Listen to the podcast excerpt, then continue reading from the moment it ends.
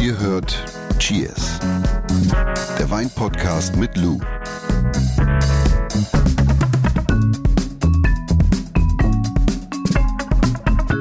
Du, ich gucke hier gerade in alten Kommentaren auf unserem Insta-Kanal. Auf unserem Insta-Kanal. Haben wir, glaube ich, hey, wir haben jetzt auch einen Insta-Kanal. Ich glaube, es war im November oder äh, Ende Oktober vergangenen Jahres. Ganz lustig. Da schreibt nämlich Miss Wolf, die Verschlussdebatte wird ja leidenschaftlich wie ein Glaubenskrieg geführt, scheint mir. Wie ist Lus Meinung zu Kork und Co.? Ja. Was haben wir drunter geschrieben? Top Idee, kommt direkt in die Planung. Planung ist nicht gestern, Planung ist heute. Denn heute gibt's die Folge Kork. Kork. ne? sprechen Aber erstmal muss er einschenken. Also muss ich einschenken.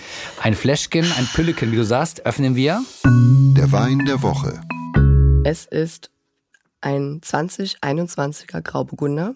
Von? Robert Weil Jr. kommt aus Rheinhessen Mhm. und äh, wir haben ja jetzt schon sehr, sehr viel über Grauburgunder gesprochen. Ja. Wir haben ja also wirklich hier schon sehr, sehr viel über die etlichen Synonyme gesprochen. Mhm. Wie war das denn nochmal? Wie heißt denn Grauburgunder in Italien? Pinot Grigio. Pinot Grigio. Das ist ein Dann- Wein, den ich früher ganz viel getrunken habe. Ja, habe ich auch. Das war so. Als Jugendlicher. Ja, genau, ich auch. In der Nein, spanischen, bestimmt gar nicht, da in war der ich schon spanischen 18. Tapas-Bar. Die, die unsere Folgen wissen, wissen, was genau Wir waren in ist. der gleichen Tapasbar damals. Wahrscheinlich. So, und wie heißt Grauburgunder in Frankreich? Oh, hilf mir. Pinot Gris. Ach ja, Pinot Gris. Pinot Gris, Genau. so nochmal für alle, die es vergessen Gris, haben. Gris. Grauburgunder, der deutsche Liebling. Allrounder. Der Everybody's Allround- darling. Exakt, weil wenig Säure, relativ verhalten in seiner Aromatik und es gibt natürlich breitschultrige Grauburgunder, es gibt äh, leichtere Grauburgunder, es gibt fruchtigere Grauburgunder, aber summa summarum kann man auf jeden Fall sagen, dass Grauburgunder nicht wehtut. Schenk du mal, du mal noch mal so ein Gläschen. Aber bei so einer Party ist es tatsächlich so. Ja, also das, das muss man schon sagen. Ich, du hast es schon richtig, äh, richtig formuliert, ja. Also hier Allrounder, Everybody's Darling. Das ist auf jeden Fall eine Rebsorte, die man immer ganz gut da haben kann. Wenn man nicht weiß, was trinkt denn jetzt der eine und der andere, dann, dann mein Tipp auch hier so bei so Anlässen kann man schon so zu Rebsorten greifen, die, ja, so standardisiert viele Geschmäcker treffen. Und das ist dafür, dafür ist es ein guter Wein. Aber du siehst relativ verhalten in der Nase. Wir haben ein bisschen Melone, diese haben wir, glaube ich, schon mal drüber gesprochen. Ich finde so ganz charakteristisch diese Cantaloupe-Melone, so ein bisschen Mandel, vielleicht ein bisschen Zitronenzest, aber eher verhalten und, und springt dich aber nicht so direkt an, ne? Nee, aber für viele ist es, glaube ich, wirklich, wie du gerade gesagt hast, es ist so eine Orientierung. Also wenn du, Ja. wenn du irgendwo bist und Jeder du fängt weißt nicht, was ist alles so, was sind das denn für Weine? Und dann guckst du, Mhm. Jeder dann steht fängt da Grauburgunder an. Es gibt aber auch schöne Und hört mit Alternativen. Grauburgunder auf. Ja, ja, aber es gibt auch sehr, sehr schöne äh, Alternativen zu Grauburgunder. Beispielsweise gehört auch zur Burgunderfamilie ist der Auxerrois. Findet man auch noch äh, oft in, in verschiedenen Weinanbaugebieten, wird immer seltener, aber es ist zum Beispiel auch eine tolle Alternative. Oder wer gerne Grauburgunder trinkt, der kann auch mal einen Silvaner versuchen. Da ist ein bisschen mehr Luft nach oben, finde ich, was die Komplexität der Weine angeht. Und ja, Aber wir steigen ein ins Thema Kork und bei äh, dem Thema kann ich dir gleich mal eine Frage stellen, Mhm. denn ich war neulich in der Weinbar, Stehtische, neben mir ein Typ, füllt die Gläser mit dem Tischnachbarn zu zweit, zwei Typen, füllt die Gläser, trinkt, schmeckt und sagt so, das ist ein Korkschmecker. Und ich habe echt, ich habe halt gedacht so, äh, ich habe mich verhört. Aber es gibt den Ja. Begriff Korkschmecker. Was Ja, ist denn ein Kork- Korkschmecker? Korkschmecker, umgangssprachlich gesagt, der Wein hat einen, einen Weinfehler, also hat, äh, hat einen Korkton, ja. Wird auch ganz oft dann geruchlich, komme ich gleich nochmal drauf zu, assoziiert mit so einem modrigen Keller oder mit so, mh, alt, so, so, so, blah. Und äh, genau nasse diesen Pappe, Moment, so nasse Pappe, nasses Papier eventuell auch. genau diesen Moment werdet ihr wahrscheinlich auch kennen, wenn ihr schon mal äh, Wein mit Korkverschluss getrunken habt. Mhm. Und dann diesen Moment im Restaurant, so dieses Unangenehme zu sagen, jetzt habe ich eine Flasche Wein bestellt, Mhm. ist serviert worden und man denkt so, ey, da ist irgendwas falsch. Ne? Mhm. Was machen wir denn jetzt? So, dazu kommen wir gleich. Mhm, dazu kommen wir gleich. Ich möchte aber auch hier betonen, dass, dass man jetzt nicht so sagen soll, okay, jetzt jeder Wein hat irgendwie einen Korkton, jeder wird jetzt, macht jetzt eine Wissenschaft daraus. Also so ein Korkton oder Korkschmecker, das wird immer weniger, weil wir bessere Technik haben, bessere Analysen. Jetzt besser, ja, mehr Schraubverschlüsse. Mehr Schraubverschlüsse. äh, also das wird wirklich immer, immer äh, weniger, dass man, ich glaube, vier Prozent ist, glaube ich, die, die, die Rate oder drei und auch das geht runter. Warum schmeckt denn überhaupt ein Wein nach Kork? Also ausgelöst wird der sogenannte, wie gesagt, Korkton durch eine Substanz namens Trichloranisol, kurz TCA. Bitte nicht verwechseln mit was einer anderen Substanz. Ja. TCA. Und diese Substanz findet man zum Beispiel in Naturkorken, beziehungsweise unter anderem Naturkorken. Mhm. Und hier möchte ich auch noch äh, eine kurze Anekdote erzählen, war eigentlich ganz witzig. Wir hatten mal eine Palette so Grauburgunder für einen offenen Ausschank bei uns bestellt, von, von der Winzergenossenschaft, nix fancy fancy, das war vor 15 Jahren oder irgendwie so. Auf jeden Fall so eine Palette, äh, hier, ein Liter, ein Liter Grauburgunder, ey, eine Flasche nach der anderen, also Schraubverschluss, eine Flasche nach der anderen aufgezogen und alle kaputt. Alle hatten Korkton. Ich so, das gibt's doch gar nicht. Und ich wusste das, also damals, ich war ja weder an der Uni noch oder konnte mir irgendwie erklären. Ich war auch eigentlich mehr Weinleihe. Also klar habe ich im Service gearbeitet mit Wein, aber das äh, wusste jetzt nicht, woher das halt eben kommt. Und Verbindungen, die den gleichen Korkgeruch hervorrufen können wie TCA, mhm. sind Bromverbindungen und Chlorphenole. Das heißt, wenn du beispielsweise im Keller arbeitest und du hast vielleicht einen kleinen Keller und die Hälfte davon ist auch Lagerraum und du hast deine Paletten da stehen yeah. und dein Verpackungsmaterial, zum Beispiel Schraubverschlüsse und du arbeitest What? im Keller, weiß der Chlor wird ja auch oft, sollte man eigentlich nicht tun, aber manche machen es halt eben, arbeiten dann halt mit Chlor. Und wenn dann dieser beziehungsweise Bleichmittel dann, dann kommt das Chlor mit den Schraubverschlüssen, also mit dem Verpackungsmaterial in, in Verbindung und dann kann sich genau der Kork. Nicht wahr? Ja, und ich wusste das damals. Und dann hat man einen Korkfehler mit Schraubverschluss. Aber wisst ihr was? Die, die Verkäufer wussten es auch nicht besser, weil wir haben dann da angerufen und gesagt, ja, also äh, seien Sie mir nicht böse, auch so völlig verlegen, ne, weil man ja immer lernt, so, na ja, Schraubverschluss kann kein Kork haben. Wir rufen dann an und dann sagt die so, also seien Sie mir nicht böse, ja, Frau Schmidt, ne, aber Sie wissen schon, dass Sie hier gerade eine Palette Grauburgunder mit einem Schraubverschluss geordert haben. Also wie soll das denn gehen? Und wir wussten es damals nicht besser und haben das dann halt so stehen gelassen, wurde dann aus Kulanz retourniert und gut geschrieben. Aber eigentlich hätte ich dann direkt sagen sollen, so, jetzt hören Sie mal aber hier ganz genau zu. Hast du nochmal angerufen jetzt, ein paar Jahre später? ja, genau. Erinnern Sie mich, erinnern Sie Wissen mich noch? Sie doch damals. Ja. Also, das ist natürlich wirklich Ausnahmefälle, aber nur so als Info kann trotzdem sein, weil manchmal steht man ja dann so davor und denkt sich so, hä, das kann doch, das kann doch gar nicht sein. Doch, kann sein. Aber let's start with the basics. Äh, nice, ne? Ja, let's start Komm, wir with spielen the so ein Wir spielen so Marketing-Bingo.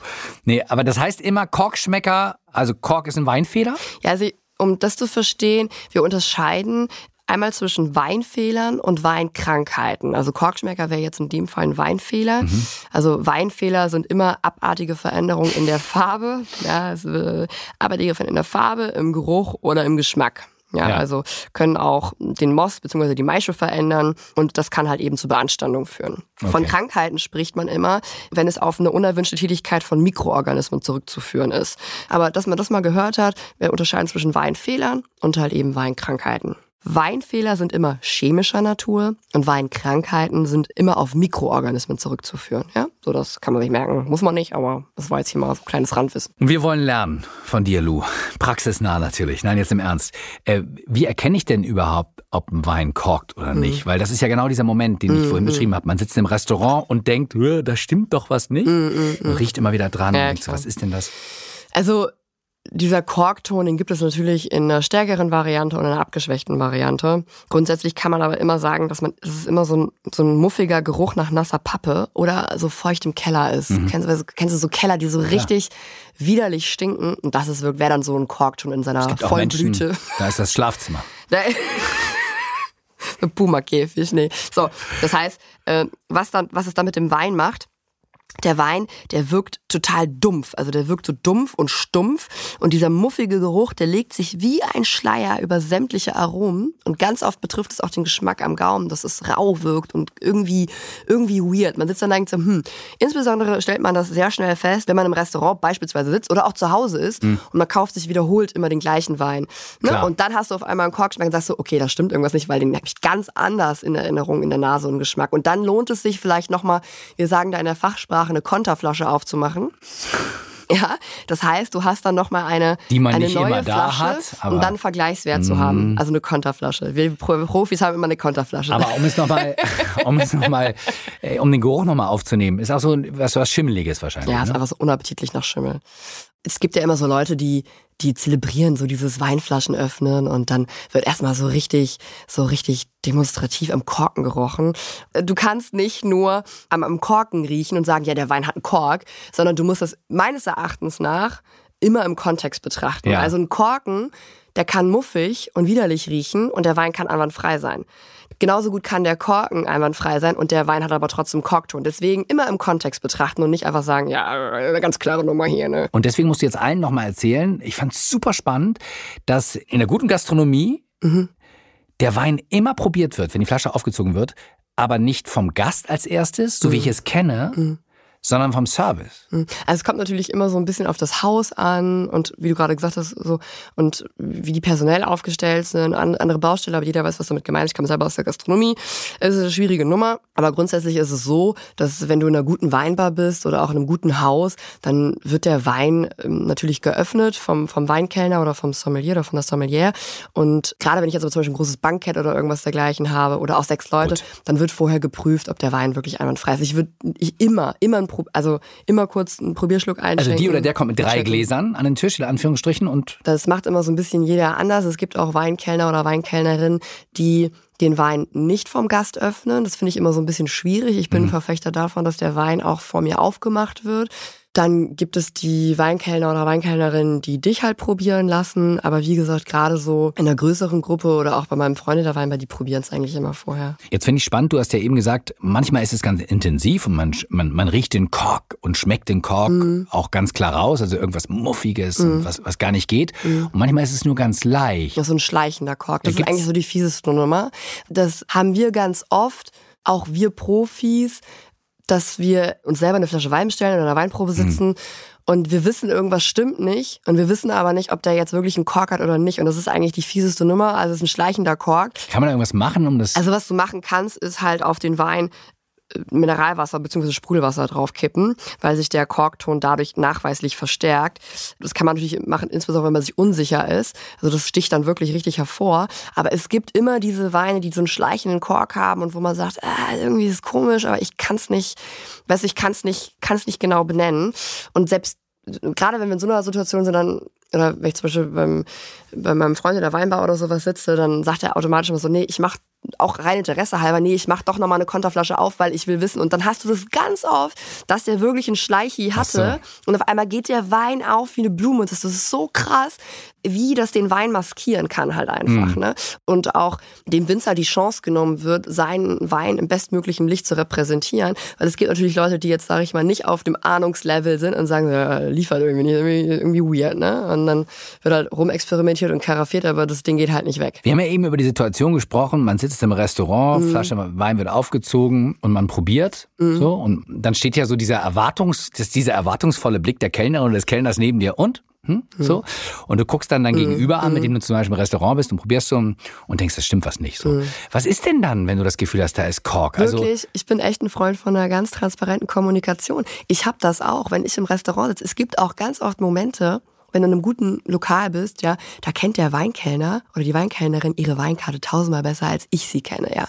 Und wenn und, und auch die Weine, ja, weil der hat die schließlich eingekauft und vorher verkostet im besten Fall.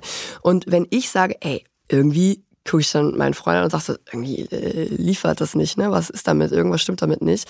Oder wir haben den Wein auch anders in Erinnerung.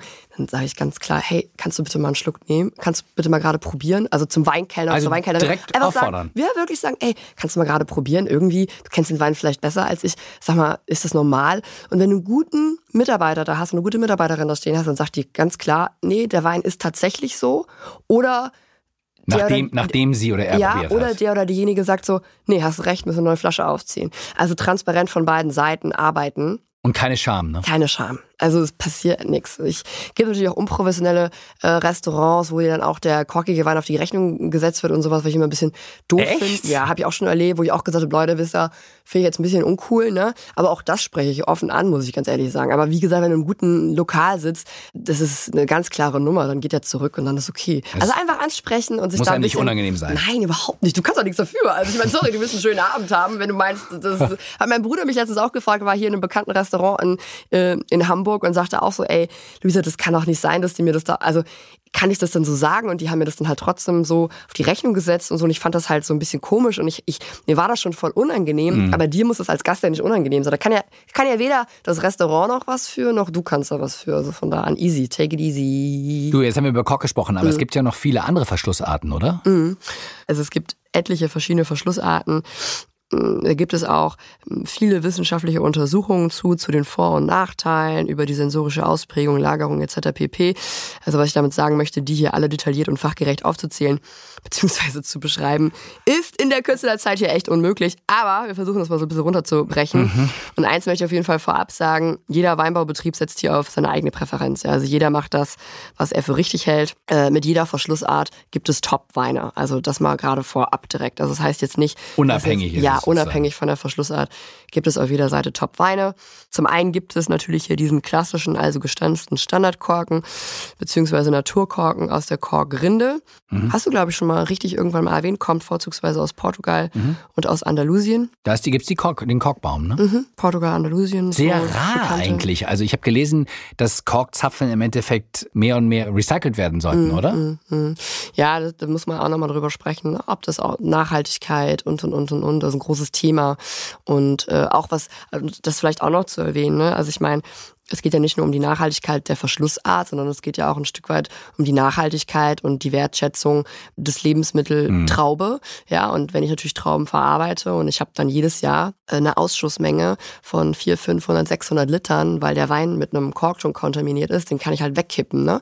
Und das muss man sich auch mal so ein bisschen fragen. Ne? Also klar, ich weiß, dass das in vielerlei Hinsicht immer so ein philosophisches Ding ist. Ne? So, ich habe kein Ploppen und so, wenn ich da raus, ich habe den Dreher und das wirkt immer so ein bisschen billow, aber das hat nichts, da, also man muss das schon ganz einheitlich betrachten. Ne? Also sollte man sich vielleicht schon mal die Frage stellen. Das hat auch nichts mit der Lagerungsfähigkeit der Weine zu tun, haben wir auch schon mal drüber gesprochen. Es gibt aus Geisenheim wissenschaftliche Erkenntnisse darüber und in erster Linie, das ist glaube ich ein Langzeitversuch, boah, lass mich nicht lügen, 10, 15 Jahre und da hat ja. man keinen signifikanten Unterschied festgestellt. Ne? Und es gibt gibt halt, ich habe selber einen Studienkollegen, der hat sein Weingut in Franken. Naja, du, der hat einen 100 Euro Wein auf der Preisliste und der hat einen Schrauber, die arbeiten mhm. nur mit Schraubern aus Überzeugung. Und deswegen sage ich, da hat jeder Betrieb seine eigene Philosophie. Es gibt ein ganz, ganz bekanntes Weingut auch in der Südsteiermark, die arbeiten vornehmlich mit Glasverschlüssen. Und auch die haben ihre Gründe, warum sie das machen. So, ja. Also gibt es den klassischen Standardkorken mhm. und es mhm. gibt aber auch so, so einen Korken aus Kunststoff, oder? Mhm, das sind so Synthetikkorken mhm. aus Kunststoff. Die sehen ziemlich billig aus, muss man ganz ehrlich sagen. Ähm, sind aber qualitativ über die Jahre auch besser geworden. Also die Forschung arbeitet da kontinuierlich, um alles besser zu machen. Ähm, Diamkorken, ja, Stichwort Diamkorken, die Freaks wissen, was damit gemeint ist. Diamkorken, was mhm. ist das? Diamant, oder? Ja, also diese sogenannten Diamkorken, genau, Diamantkorken. Heißen die wirklich so Diamantkorken? Mhm, und Diam ist die, die Abkürzung. Aha. Das ist so, so ein spezieller also sehr salopp ausgedrückt, weil das wirklich ein, ein hochkomplexer Prozess ist, so einen Korken herzustellen. Ist aber eigentlich ein spezieller Presskorken, sage ich jetzt mal, ja. ja. der aus Rindenabschnitten der Korkeiche besteht und sehr komplex aufgearbeitet und mit, mit, mitunter behandelt wird, dass du diesen TCA, also diesen Stoff, der den Korkton auslöst, nicht mehr hast. Ach, dann kann der Wein eigentlich nicht Das ist so kochen. patentiert, genau, das ist richtig mm, hochkomplex. Ja. Und viele, aber auch hier, viele Produzenten, wirklich ganz viele namhafte Produzenten schwören darauf, weil er, wie gesagt, angeblich sensorisch neutral sein ja. soll. Und dann gibt es aber wieder Produzenten, die sagen, nee, finde ich überhaupt nicht. Also wie gesagt, das ist auch so eine das Wissenschaft ist, äh, für sich, wie du mhm, gesagt Wissenschaft hast. für sich und da gibt es, da gab es auch viele, viele große Verkostungen zu. Und aber es ist eben auch eine Glaubensfrage. Mm. Also ich finde, weißt schon, du, philosophisch ja. Glaubensfrage. Es ist eben nicht nur eine Wissenschaft, ja. die arbeitet. Ja aber man kommt nicht richtig mhm. zum Ergebnis. Ne? Das mhm. ist dann mhm. Wie gesagt, deswegen, jeder Produzent setzt auf seine Verschlussart. Dann haben wir noch den Schraubverschluss, den wir jetzt auch heute hier haben, beziehungsweise äh, Screwcap, da gibt es auch viele verschiedene Hersteller. Mhm. Und dann gibt es den Vino Lock. Was ist das? Das ist der Glasverschluss. Okay. Mhm. Da gibt es viele, auch wiederum Winzer oder Winzerinnen, die darauf setzen. Und gibt es auch für Appleboy gibt's auch Kronkorken? Kronkorken gibt es auch, kenne ich aber fast nur. Es gibt einige Produzenten und Produzentinnen, die das mit, mit Kronkorken machen, ist, kenne ich aber eigentlich nur von Petit La Naturel, von diesem schäumenden so. Naturschäumer, sag ich jetzt mal. Ja. Der ist oft mit einem Kronkorken verschlossen. Ist aber eher selten. Aber gibt es, ja. Also wie gesagt, es gibt etliche Verschlussarten. Ich denke mal, das sind so die wichtigsten, von denen man was gehört haben sollte.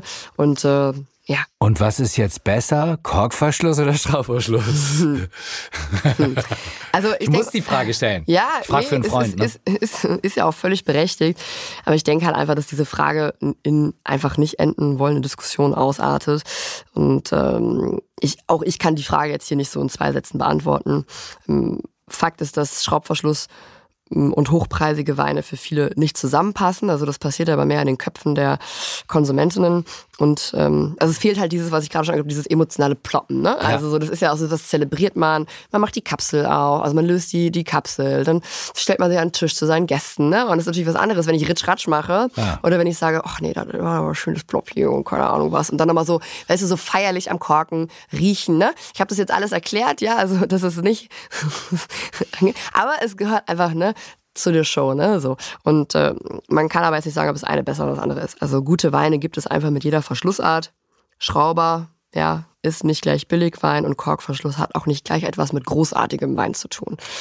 Und man darf ja auch nicht vergessen, ich sage auch mal so, ne, so ein guter Naturkorken, der kostet ja auch zwischen 80 Cent und einem Euro, ne? Und das muss man ja, das, ja, ja, und das musst du ja auch immer im Kontext sehen mit, mit, dann, klar, macht dann natürlich die, die Begründung oft Sinn, dass man sagt, na ja, im Einstiegsbereich arbeite ich mit einem Schrauber und wenn es dann super Premium ist, dann haue ich da Naturkorken drauf, versiegel den ganzen Bums noch mit Wachs, ja, und habe dann so voll das hochwertige Design oder beziehungsweise voll die hochwertige Aufmachung. Äh, in, in der Hinsicht macht das schon macht die Begründung schon Sinn, dass man dann sagt, naja, eher die hochwertigen Weine von dem Weingut äh, haben dann einen Korkverschluss. Aber man kann es trotzdem nicht pauschalisieren. Wie gesagt, es gibt etliche Betriebe, die wirklich im Premium-Segment mit Schraubern einfach aus Überzeugung arbeiten und die da ihre Gründe für haben. Kork, kurz kompakt zusammengefasst, äh, gibt's gleich für euch nochmal. Jetzt die Frage der Woche. Dagmar aus Dienstlaken, die würde gern wissen, was die Prozentzahl auf einer Weinflasche über den Wein aussagt. Also ich denke mal, dass Dagmar weiß, dass es sich dabei natürlich um den Alkoholgehalt mhm. handelt, die Umdrehung oder wie ich immer sage, der hat 14 Volt oder 12 Volt. Alkohol hat natürlich aber eine ganz wichtige Funktion und ist auch einer mit der Gründe, warum beispielsweise entalkoholisierter Wein immer ein bisschen nach weniger schmeckt, sage ich jetzt mal. Weil natürlich Alkohol, ich vergleiche das immer ganz gerne, das ist wie Butter im Mürbeteig. Ne? Öl. Ja, Fett. Fett, also Butter ist Geschmacksträger und die gleiche Funktion erfüllt natürlich auch Alkohol im Wein. Äh, das heißt, es ist ein Verstärker für die Aromen. Und da ist es natürlich immer ganz wichtig, dass man da so ein bisschen das Gleichgewicht hält. Ne? Es muss immer harmonisch sein. Also ähm, ich sage immer, das Gesamtbild muss stimmen. Das heißt, es gibt natürlich auch Weine, die 16 Volt haben und es passt. Ja, also das passt zum Gesamtgerüst, sage ich jetzt mal. Es gibt mhm. aber auch Weine, die 11 Volt haben und dann sage ich halt so, der könnte ein bisschen mehr würde dem auch gut tun. Ne? Also ich habe das ganz oft, zum Beispiel, ich habe dann letztens mal einen Wein gehabt mit 11 oder mit C 10,5 oder 11. Da habe ich gesagt, boah, ganz im Ernst, so ein halbes oder ein ganzes Prozentchen würde dem besser stehen. Genauso gut gibt es auch Weine, die 16 haben, wo ich sage, boah, das passt zu einfach, viel. das ist zu viel. Und auch ganz entscheidend ist bei dem Thema Alkoholwerte auch die Temperatur. Ne? Also je kälter ich einen Wein serviere, desto eher packe ich das Ganze in ein Korsett und es wird straffer mhm. und es passt irgendwie. Und je wärmer der Wein wird, desto eher fällt das ganze Ding aus dem Gerüst, also fällt aus dem Korsett und kann auch unangenehm breit werden. Gerade bei Wein mit ein bisschen höherem Alkoholgehalt äh, kann das dann ganz schnell unangenehm und, und brennend wirken. Ne? Also auch da spielt die Temperatur äh, eine große Rolle, um das Geschmacksbild, sag ich jetzt mal, zu harmonisieren. Du, die vier wichtigsten Fakten äh, zum Thema Verschluss bzw. Kork habe ich mir aufgeschrieben. Du bist wie immer eingeladen, was zu korrigieren. Also der Korkton wird durch eine Substanz namens TCA wie heißt die nochmal? Trich Trichloranisol. Genau. Ausgelöst, mhm, ne? ja. die man unter anderem in Naturkorken findet. Richtig. Und äh, so einen Korkfehler erkenne ich ja am dumpf muffigen Geruch. Also es riecht so nach feuchter Pappe. Mhm. So feuchter Keller auch, so. Blah. So also schimmelig, man, unangenehm. Jeder, jeder Mensch hat die natürliche Abneigung gegen übelriechenden Gerüchen, deswegen auch da einfach auf seinen Bauch hören oder auf, ja, auf sein Bauchgefühl. Also wenn du wirklich einen richtig verseuchten Korkwein hast, dann, dann checkst du das sofort. Also, ne? Und scheut euch nicht, in dem Moment im Restaurant zu sagen, da, da gibt's ein ja, Problem. Also jetzt nicht übertreiben ne, und hier meinen, ich mache jetzt eine auf dicke Hose. Aber nochmal, wer sich unsicher ist, dafür ist, hm, dafür sind die Leute da, ja. Fordert um sie euch, auf, ne? Genau, dafür sind sie da, um euch zu beraten. Man bricht sich damit definitiv keinen Zacken aus der Krone, auch wenn man sich irrt.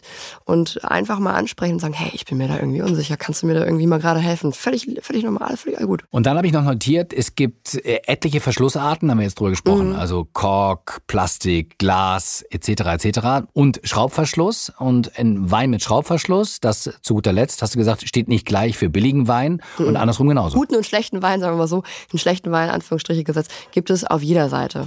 Ja. darauf, wenn ich Ihnen nochmal ein kleines Und ich finde, Schlückchen... man muss das ja auch immer so ein bisschen betrachten, was das für ein Wein ist und wo der vermarktet wird. Ne? Also Entschuldigung, aber nochmal hier auch die Kosten, was, was Ausstattungsmaterial angeht. Ja, da muss man auch mal so ein bisschen sehen. Aber es ist nicht gleich billig, das ist total. Ihr Lieben, das war's. Und äh, wir freuen uns auf fünf Sterne, auf viel Oh ja. Weiterempfehlung und zu guter Letzt ein Abschluss mit dem Grauburgunder. Cheers. Mit dem guten Schraubverschluss. Dieser Podcast wird euch präsentiert von Edeka. Wir lieben Lebensmittel.